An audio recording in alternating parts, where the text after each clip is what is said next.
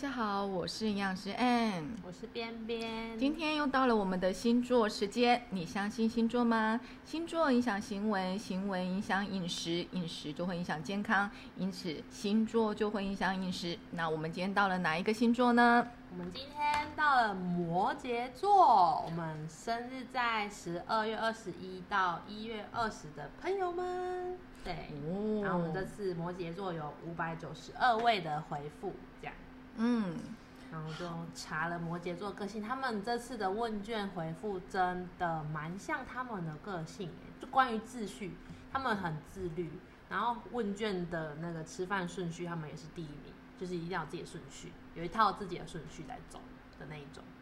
哦，所以其实，在我们整个看呃摩羯座的个性啊，就呃又自律又内内敛，就是所以没做，他们很闷骚。我朋友，我朋友是这样，不是每个然后摩羯会生气，我一点都不骚，好没有啦。那其实大家都会觉得他很谨慎又很敏感，然后他们呢坚很吃苦耐劳，都很有毅力，然后非常的坚守原则，纪呃重视纪律。那算是呃计划男跟计划女，就是他们做任何事情都要做计划，他要按部就班，然后按着他的计划走。其实我最近迷上一个男星，叫做李生基啊，那个计划男就是摩摩羯座，哦完全那时候对李生基的印象就是哇，他好聪明的男生哦，然后好有对任何东西都很知道该怎么进行，然后他会很很细心的安排所有的行程，就一看哎摩羯座哎超像。这是一个迷妹上线耶。对对对对对对，好。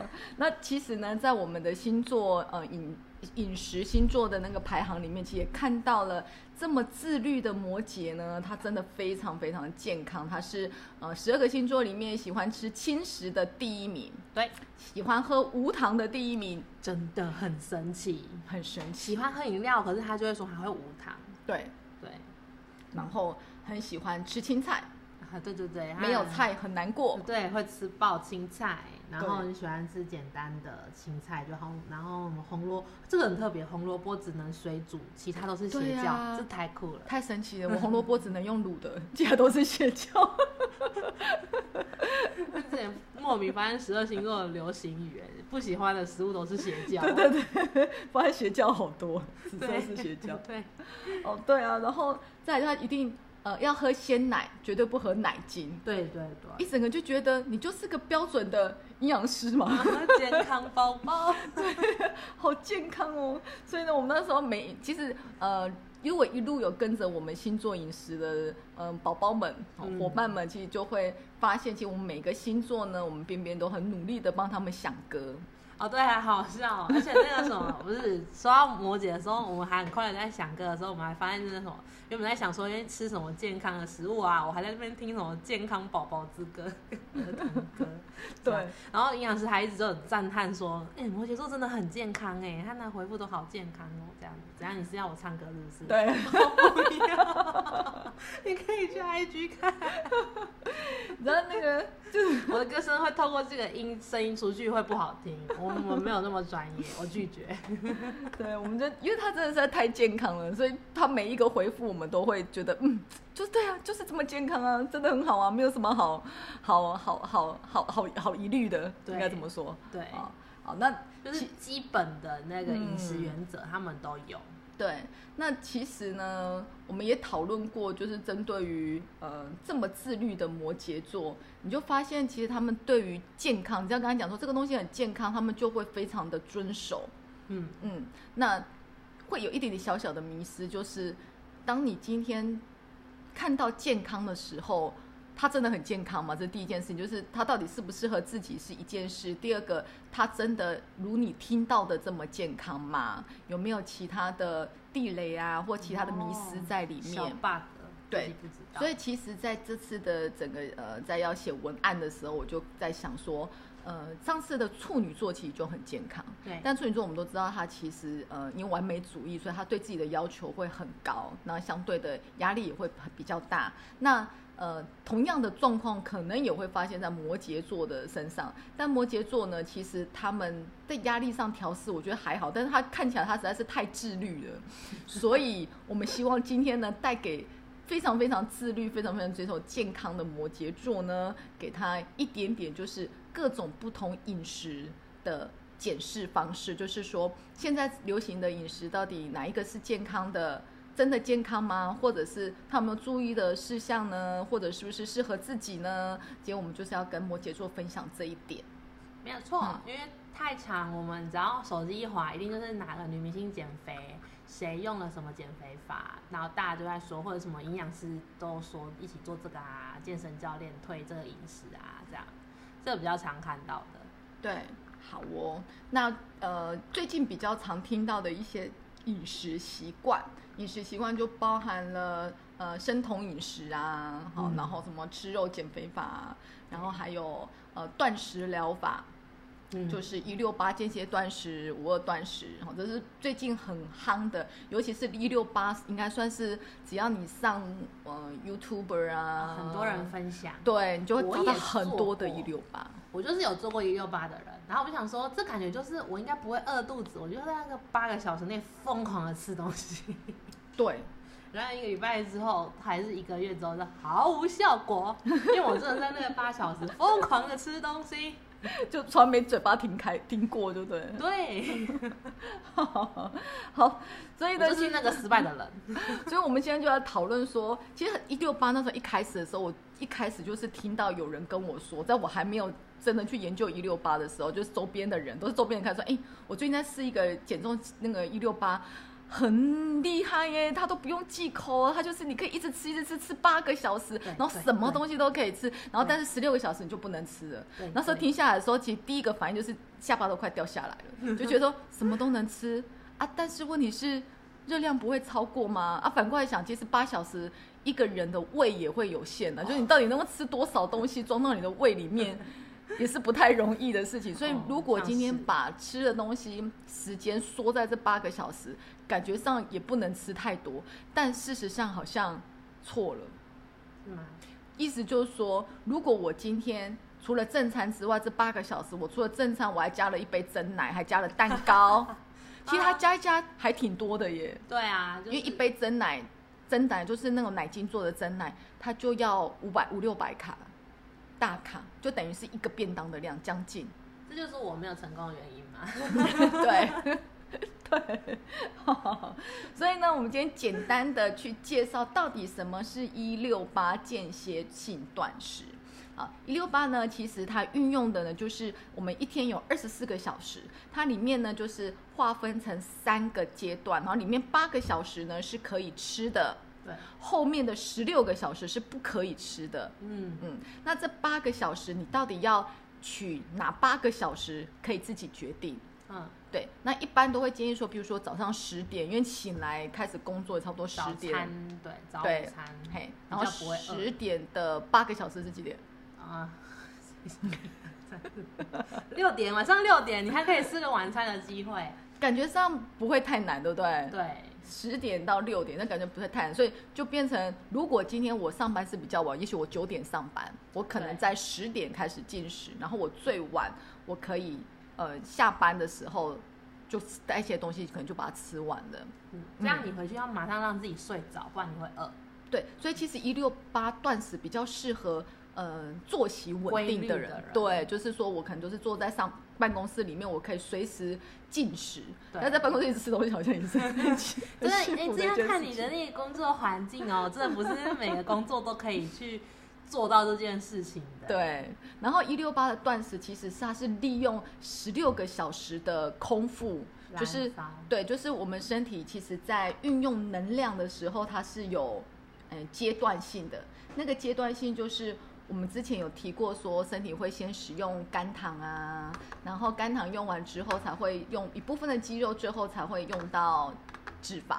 所以它是利用比较长时间的断食，让我们身体开始慢慢慢慢的去利用到身体的能量，然后开始燃烧到脂肪。哦，嗯，所以其实一个设长时间要做的点事。对，所以如果你今天饥饿的不够久，身体还没有燃烧到脂肪，应该是比较大量的燃烧脂肪。那我们就开始进食，所以燃烧脂肪这件事情就会停下来。嗯嗯，好，那重点就是这十个十六个小时你能够坚持下去吗？所以要赶快睡着。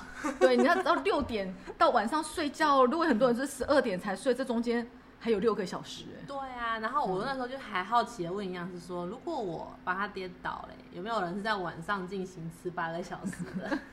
如果他是一个日夜颠倒的人哎，怎么没有人做这个实验呢？哎、如果今天是上夜班的，有可能，因为我们只有醒着也可以才会达到。这个这个这个逻辑嘛？应该这个时候他的逻辑就不是这样想的，因为当今天上夜班的人，嗯他本身荷尔蒙就乱了，哦，嘿，他的生理时钟会整个是乱的。对，那乱的的状况之下，他还是可以用这个方式，只是呃效果可能会没有像正常班的这么好。哦，他多了他自己荷尔蒙的影响。对他自己荷尔蒙的影响哦，它又变成是另外一个生理的急转啊。那最好的方式当然就是生活规律，我就是呃早天早白天就上班八个小时九个小时，然后回家，啊然后就是重点是早睡。如果你今天可以做到早睡更好，其实早睡对身体的荷尔蒙挺好的。如果是设计业者呢？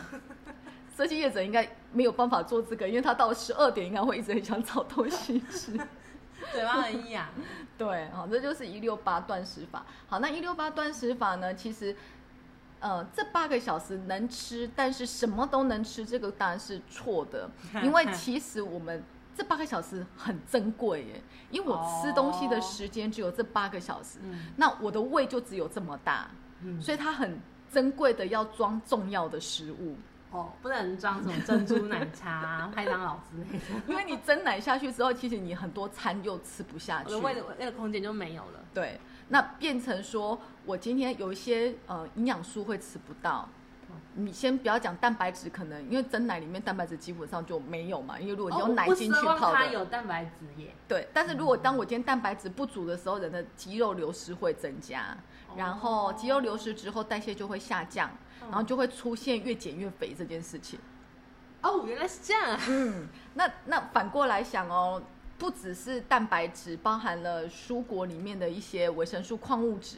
维生素是帮助呃脂肪燃烧的，哦，对，好像譬如说 B one、B 六这些都是包含能量燃烧，像淀粉的代谢，它需要 B one 啊、B 二、B two 啊这些。那当你这个营养素都不够的时候，身体的代谢机制就会出现问题。哦，难怪他们会吃这么多蔬菜。嗯，所以菜单就算是今天我八个小时进食，我们都希望能够尽量的摄取到均衡的营养进来，因为你能吃的时间真的很短，你的胃就只有这么大。好，所以怎么办呢？当然还是要均衡饮食，就是你的呃每一餐里面尽量有蛋、有肉、有乳制品、有蔬菜、有坚果、有好油。哦，嗯，好，那最好就是可以自己衡量嘛，蔬菜、蛋跟五谷根茎类的比例，可以让它尽量是在蔬菜是三二一。那其实现在外面很多的饮食都会介绍是，呃，蔬菜是二，然后呃五谷根茎类跟蛋白质是一比一。嗯，好像很多人会这样讲。那呃，其实因为在减重，我们都期望说更多的位置是留给蛋白质，让它可以生肌造肉。哦，所以我比较提倡的方式是三比二比一，我喜欢这个方式。哦，哎、因为蔬菜多，它其实很多的植化素、抗氧化物也会比较多，它可以减少身体的一些发炎的压力，然后避免代谢的下降。然后再来呢，其实蛋白质有提升代谢跟增加肌肉合成的作用。那五谷根茎类让它呃减的量少一点，可以减少空热量摄取，所以这样子减重效果相对也会比较好。哦，嗯，可以试看看。一餐的比例对，然后我们八个小时看你可以吃几餐。好，你就这样子三比二比一，你在八个小时，如果你就其实如果是这样的话，感觉一瞬间也不会吃到太多，然后你就可以分很多次吃很饱，没有对实验的精神。可以试看看。好，那不适合的族群呢？我们讲大象哈，第一个当然是肠胃不好的人就不能吃，不要这样子试，因为本来胃功能就比较弱，我们集中在八个小时吃，其实它会容易出现消化不良跟胀气的问题，因为你这些大量的食物进来，你要胃有足够的能力去消化它，那胃不好的就消化不掉它，它就会肚肚。他他本身可能就是个很瘦弱的人，然后 他没办法执行这么高强度的工作。对，好，那你如果消化不良，营养进不来，就等于没有吃到。那久了之后，其实对身体就很不好。尤其现在呢，是非常时期，其实对免疫能力是非常重要。那蛋白质跟维生素都是增加免疫力很重要的关键。好，那第二个呢，就是糖尿病病人，因为如果你今天有在吃降血糖药物的。血降血糖药物药物吃下去之后，其实血糖就会开始下降。但是如果这时候刚好遇到你是十六个小时的进食期，你会太晕了。哎，会发生什么意外吗？他会离开这世界吗？所以其实会很危险。所以其实对糖尿病病人，他们的糖尿病餐绝对是少量多餐，因为为了让血糖的平稳，所以这样子的集中吃跟呃长时间的不吃，其实对糖尿病病人是不太适合的。他的血糖会有一个太大的波动。对，因为像我记得之前我在看一六八影片，人家分享的时候，就也会有人留言说什么他们家人啊谁啊做了这个啊，结果身体就出了问题啊，结果他才发现说家里的长辈是一六那个糖尿病患者，就他就去学网络上的一六八，就造成这个状况这样子。对，所以其实真是很危险。然后再来呢，我相信有些人是饿的时候会生气。有没有？然后会睡不着，因为就是我就是很饿，饿到睡不着。好，如果今天你的本身的状况会因为饥饿感而影响到睡眠品质，就是半夜会饿醒，或者是因为没有吃会觉得焦虑，然后心情很差，那拜托你就不要用，因为你睡不好，我们说过会影响更大，因为。晚上睡不好，其实整个荷尔蒙包含了胰岛素啊、生长激素啊，所有的荷尔蒙都会出现状况。然后只要荷尔蒙失衡，代谢一定会混乱。那其实，嗯，所这样子一六八下来，它其实会有可能让你代谢下降，然后就越来越胖。对，嗯，我就是会因为饥饿而有反扑性动作的人类，所以就是不适合这个。就是一六八做了五天，然后六日吃咸猪西吃了两天，然后而且都吃宵夜。好，然后当然再就是孕妇、哺乳妇跟增成长中的青少年是绝对不适合的，因为他们需要很大量的营养素来，嗯，包含建构宝宝啊，就是孕妇要建构宝宝嘛，然后。青少年建构自己的营养发那个成长发育，所以足够的营养对他们来讲是很重要。那大量的食物进来，加上消化跟吃的不够，其实对营养摄取是很不利的。因此，少量多餐的补充，其实对这项的族群，它营养的主的补充才是比较帮助的。嗯，这第一个讲的是一六八，第二个我们要介绍的其实就是。最近也很夯的叫做生酮饮食，有这个我就是之前它热门的时候还会上那种报纸专栏啊，我都有看到。然后那时候还很夯那个防弹咖啡，对，然后大家就自己做那个防弹咖啡，那阵子好流行这件事情。真的好，那生酮饮食是什么概念呢？生酮饮食其实是是借由我们身体燃烧脂肪，因为正常来讲，其实身体在燃烧的会是。碳水化合物就是糖分，嗯嗯，那身体当你今天我不让身体吃碳水化合物，就是完全不吃淀粉啊、糖含糖的食物进来的时候呢，身体就变成它只能燃烧脂肪去产生能量。那在燃烧脂肪的状况下，它会产生大量的酮体。那酮体其实在燃烧酮体，它会耗很多的能。那因为燃烧酮体耗能量增加，当然我的体重下降的速度就会变快。因此吃生酮饮食的人，体重在下降是非常快的。可是我的我的理解里面，我那时候看到生酮，生酮就是饿肚子，对不对？不对，他会吃很饱。他吃很饱，他吃什么？吃油啊。他会吃大量的油，因为油会增加饱足感。哦，你那个饱是油，嗯，是油，是油，它大量的油。对，所以其实生酮饮食呢，基本上三大营养素的比例是，呃，碳水化合物，也就是我们淀粉是五，然后脂肪是七十，适量的蛋白质，所以蛋白质的量是二十五，然后利用呢，呃，碳水化合物就是淀粉量很低很低的状况之下，我们身体就会去燃烧脂肪，然后产生大量的酮体。好，那。注意的饮食原则，因为你就发现，其实生酮饮食会用椰子油，很常用到椰子油。对，他们就是一群在吃油的。对，他会用椰子油，然后椰子油会入蛋糕啊，很多的甜品，他们也会用油脂去做。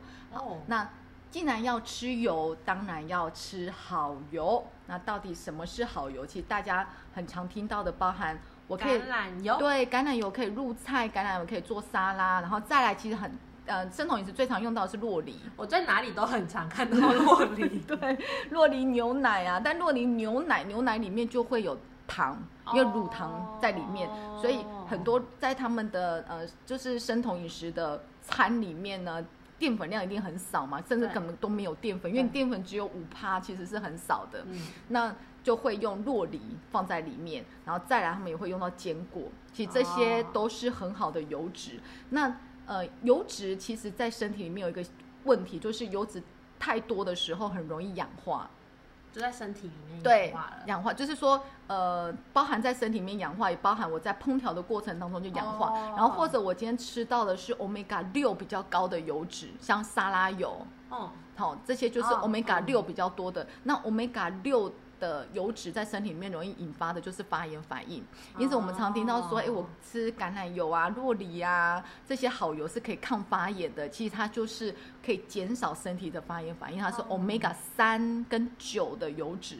有点困难了，对不对？前提得是这样的好油，对抗发炎。基本上你要记得，omega 六的油脂在身体里面就比较会促发炎，因为它会哦，让呃容易发炎的那个呃前列腺素的分泌增加，哦然后所以它其实在身体会做了一些小小的事情。好，那但是呢，这些好油的缺点就是 omega 三呢，它们是很容易。呃，因为高温加热坏掉的。我们在之前哦讲鱼油那一篇的时候，我们就有提到温。会影响。对，那如果今天这些好油因为不当的高温让它坏掉，就可惜了。嗯，嗯等于说你如果是自己在家里会煮烹饪这件事情的话，你就等于要小火跟低温去烹。所以在这边这边要强调的就是，很多人都会觉得说，哎，那我吃生酮饮食，那我就去吃炸鸡。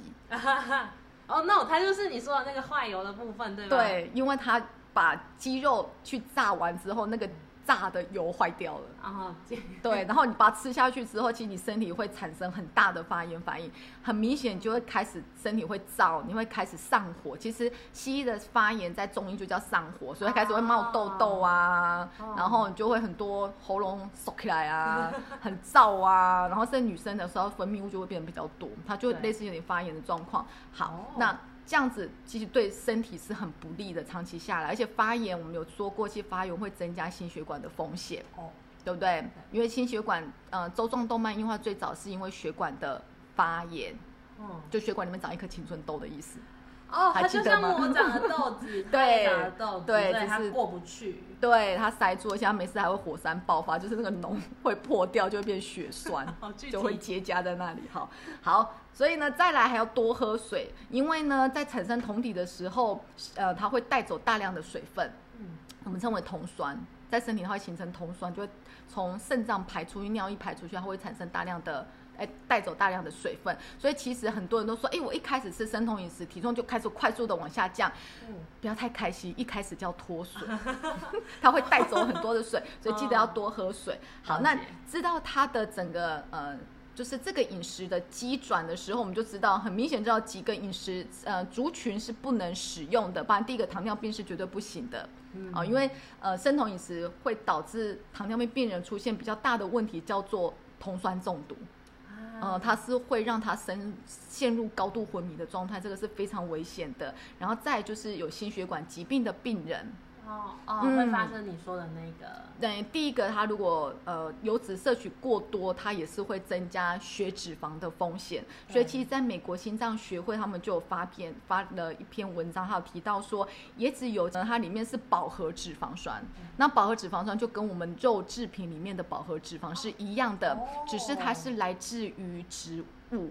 它是椰子油，哦。那椰子油为什么大家会觉得它对身体很好？是因为它里面有一个叫月桂酸，嗯它是个中链脂肪酸，但是让中链脂肪酸很好，是中链脂肪酸本身很好，但椰子油不是百分之百都是中链脂肪酸，它只占了它的一部分，但其他还有其他结构的饱和脂肪。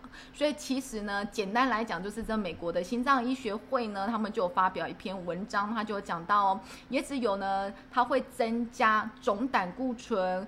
高密度胆固醇就是好的胆固醇，坏的胆固醇全部都增加了。哦哦，它是整个一起了。对，那整个都增加之后呢，他也发现呢，有人在执行生酮饮食之后呢，增加了心肌梗塞的结果的风险。就是心血管疾病方面。对，好，这个就是在如果今天我本身心血管确定就是有问题的，我们就不建议。然后再就是肝肾功能不好的，我们刚刚提到，其实酮体它会呃经尿液排出去，它会产生酮酸，那酮酸会带走大量的水分跟电解质。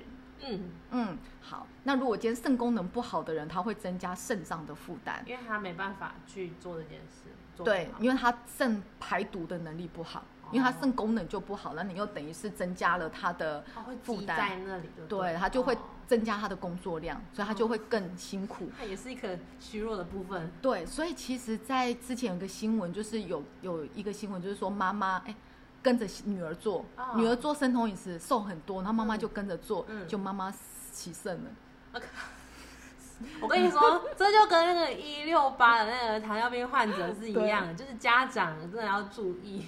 就是家里有长辈的话，有时候年轻人想干嘛，家里人一起的时候，真的要帮忙多注意。对，然后在第四个不建议的，就是胰脏炎跟胆囊炎的，因为油脂是需要胰脏跟胆囊的帮忙消化。那其实胆囊炎绝对不会做啦，因为他们一碰油，他们就会疯狂的去厕所。对，而且他会很痛，他的。胆胆的地方会很痛，所以基本上他也不会去做这件事情啊。对，这个应该就没有问题。但是还是提醒一下，如果胰脏不好或胆囊不好的，就不能做这样的那个饮食方式。这是生酮饮食。那再的话，其实就是轻食主义饮食。那轻食主义呢？很简单，它是个很好的饮食习惯。说实在话，它真的很健康。然后它的原则原则呢，就是选择天然啊、营养的食材，然后用简单的方式烹调，然后就是一个均衡饮食。呃，有蔬菜、蛋白质、水果、奶类，而少量的油脂，我觉得很健康。有啊，就现在都很流行的那种轻食餐盒啊，对，D G I 的东东，对，上面就是一堆地瓜跟五谷饭啊。好，甚至有些用生菜，生菜的很多。好，那所以其实它本身就很健康。我们这边只是小小在提醒说，呃，轻食很容易吃到沙拉，对，对，沙拉，对，所以沙拉酱的选择呢，还是一样选择好油，就是像橄榄油啊，有醋酱啊，果醋酱啊。或坚果酱，就是那种水水的酱，那种比较浓稠，像什么凯撒、对，对，其实就比较不 OK。对，因为他们都会用沙拉酱去打。那我们讲讲过，沙拉酱它是 omega 六的，它会增加身体的一些发炎的负担。他们都是油。对，然后再轻食呢，很容易搭配面包。对，所以如果可以的话呢，当然是选择五谷的，就是全麦面包，这样可以增加，嗯，增加那个呃面包的 GI 值。好那如果今天先吃蔬菜再吃面包，当然面包的 GI 值也会跟着下降。好，所以说还是五谷杂粮类。那不适合的族群，其实轻食适合所有的人。唯一如果第一个你是比较寒凉体质的哦，因为它很多生食啦，对它的东西可能比较凉一点，凉性的。嘿，那呃比较虚寒体质的人就会建议越吃会越寒。那但是我还是很想吃，而且我也不知道我到底是虚寒体质呢。那比较简单的方式就是，我们不要一大早就吃这些生机的食物。举例，我不要一大早就打那个冷的蔬果汁来喝那样，对它就会太寒。那这样子生食可以建议放在中午，因为中午其实热呃是人整个循环最。旺盛的时候就不会太寒，知道吗？中午也很热，没有？对，中午也很热，最近热的超爆，好不好？好，然后再来呢，当然是孕妇一样啊，孕妇、哺乳妇需要很多营养的人，我们就不建议吃呃生那个轻食，原因是因为轻食很多生菜，生菜的体积很大，对，所以其实你感觉上吃很多，其实并没有很多，就像我们炒过之后还会缩一半，对，所以其实还会减少一些进食的量，就还会很多营养去吃其他东西，对，所以其实任何每次有。嗯，就是孕妇先不会想要减重嘛，那很多生完的妈妈就是在喂母奶的时候就会来问我们说，哎，营养师，我们要想减重要怎么减？嗯，其实我都说你认真喂奶，就一个人在努力帮你消耗了。哦，你知道努力喂奶，母乳对，你知道努力喂奶，一直喂它，一直喂它，因为呃乳汁是吸出来的。哦，乳汁是吸出来的。胖啊？不会呀，因为当他在帮你消耗，你知道一吸吸的母奶。它有零点六七卡哦，我的身体的热量会转到母奶出去给我的小孩。对，所以你喂它越多，我等于在做运动嘛。对，哦，了解好。不好？所以努力的喂就会瘦了，所以瘦不下来就是喂的不够多。哦好，然后再来第三个不适合侵呃是是那个侵蚀的，就是肾功能不好跟心脏不好的，就是有被医生说你需要限钾饮食的，都不适合。啊，嗯，因为生菜里面的钾含量太高，哦，对，它就会容易导致，譬如说心律不整啊，嗯如果心脏不好的，然后增加肾脏的负担。了解。嗯，这就是跟大家再提醒一下这些饮食习惯。然后最后当然是嗯肠胃道不好的，好像这三个都不太能够。对，肠胃不好不能随便用这些饮食的方式去减重、嗯哎、对，肠胃道不好应该本身不会太胖吧？呃，不一定。哦，他如果状况不一样，还是会。，对啊，要看他是哪一方面的不好。其实真的是吸收不好还是排出不好？你是不是可能只能运动了？对，就是呃，不要给胃太辛苦啦，还是哦还是回到胃胃要保护好它之类的。嗯，不是嗯每个人都适用这样的饮食去减重，其实对运动呢是比较万能一点。对啊，所以其实，在我们在呃讲任何健康饮食的时候，我都会希望不要建议啦，就是不要盲从。对，盲从就是说我真的觉得，哎，听起来好像很好，听起来很厉害，那就开始严格的要求自己去执行。摩羯座太要求自己，就是如果今天执行的太漂亮？对，假设今天是射手座，可能听一听，然后他就就做一点做一点，对，就就你也不会觉得说会太担心他。他的那个缝抨击到对但摩羯座就是他会非常的要求自己，那因为太严格遵循，如果今天这个饮食它是有可能有另外一个嗯、呃可能对身体不好的部分，对你可能也同时伤害到了自己。真的，嗯我觉得这要真的要是自我检视的部分，因为发生的时候就是很危险的事情。对，好哦，那接下来就是我们的怪癖时间。我原本还很开心的问了那个营养师，因为我发现摩羯座有一件有趣的事情，他就有分享说他不喜欢有有不喜欢吃青菜的很少，可是他说的好好笑、哦，他不喜欢吃青菜，但担心自己会便秘的时候，就会吃两片叶子。哇，两 叶子有用吗？没有，我就问营养师说，吃心安的便，秘的时候怎么办？吃心安的，吃心安的。吃便秘真的就是大量的蔬菜耶。嗯，我真的实验过，就是你真的就是我跟你说，你就真的吃两碗公的青菜。你今天吃两碗公青菜没用，你明天吃四碗公的青菜，你搞不好就有用了。最健康的排便方式，因为因为他的下一个人是说他吃吃饭吃到一半会想大便，然后就会大声的宣布说：“我想要放散。”非常 直接的人耶。这是个活泼的摩羯座呢。嗯对，然后我就发现到他们的规律啊，跟自律性啊，他就会有那种一定有一个自己的小小的要，一定要把饭啊分一块一块一块的，跟菜啊跟肉啊要吃干净这样子。而且我发现他们是比重里面最多不喜欢搅拌的，就是咖喱饭不嚼，卤肉饭不拌，饭不能吃掉。所以其实摩羯座很适合买我的餐盘的那个盘子啊，哎、对呀、就是有那个对，就可以掌控自己到底吃多少才是足够的。对，它那个那个最大格应该就是菜吧。对最大格的菜，要么爱吃菜啊。对，然后然后有一个他是说他很喜欢加酱油，很多酱油，我也是喜欢吃酱油，所以我就要问营养师说，哎、我喜欢吃酱油，可是因为我也知道吃太咸不好，所以那我买薄盐酱油会不会比较好？这样，哦，其实很多像譬如说有那种低钠盐，对对好、有有的就是盐巴，它就用低钠盐。嗯。那低钠盐其实就是它是用钾去取代了钠，哦，所以它的钾离子就会比较高。嗯。那薄盐酱油，如果它今天是咸度比较低的，真的是薄盐的，当然就没问题。那比较担心的，它薄盐会，如果它今天是用钾去取代了钠，它都一样哦钾离子也会增加。这是在它后面的成分表可以看到的。对对对对对。哦、嗯所以薄盐也是有分的，因为你刚刚有说钾那个但，是如果今天酱油吃太多，它一样也会有钠摄取过多的问题。就算是薄盐 也不能太多，对不对？哦，好哦，所以奉奉劝此摩羯座，我们还是稀释一下你的酱油。对对对，还是要让自己口那个口味再清淡一点，会比较健康。哎、这里也有一个，同样他也是喜欢烫到爆、行走的食道癌。首先他知道自己会食道癌，啊很好，就是 这我们就有这种类型的人，他就是知道自己 他就知道自己会怎样，但我还是会这么做。对，因为就喜欢嘛。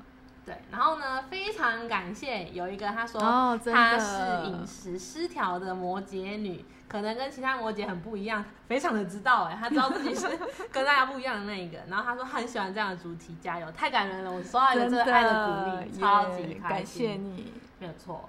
就是饮食失调，就是如果你知道想要调整你自己，也可以来跟我们分享这样子。对，好，大概是这样。哦然后大部分的笔记呢，我都整理在 IG 上面，大家都可以去看哦。对啊，或者有摩羯座们喜欢想要知道什么样的饮食问题，对，或更多的营养知识，嗯也可以留言给我们，我们可以专属为你回答哦。对啊，因为嗯每个人的问题嘛，大家都会有遇到。对的，好，就这样，大家拜，下次见，拜。拜。如果您喜欢我们的内容，欢迎追踪宇康的 Facebook 和 Instagram，并订阅我们的 Podcast。我们每周都会分享不同的流行议题和健康资讯。当然，如果您对今天的主题有任何的建议，也欢迎在 IG 留言告诉我们。我们下次见喽。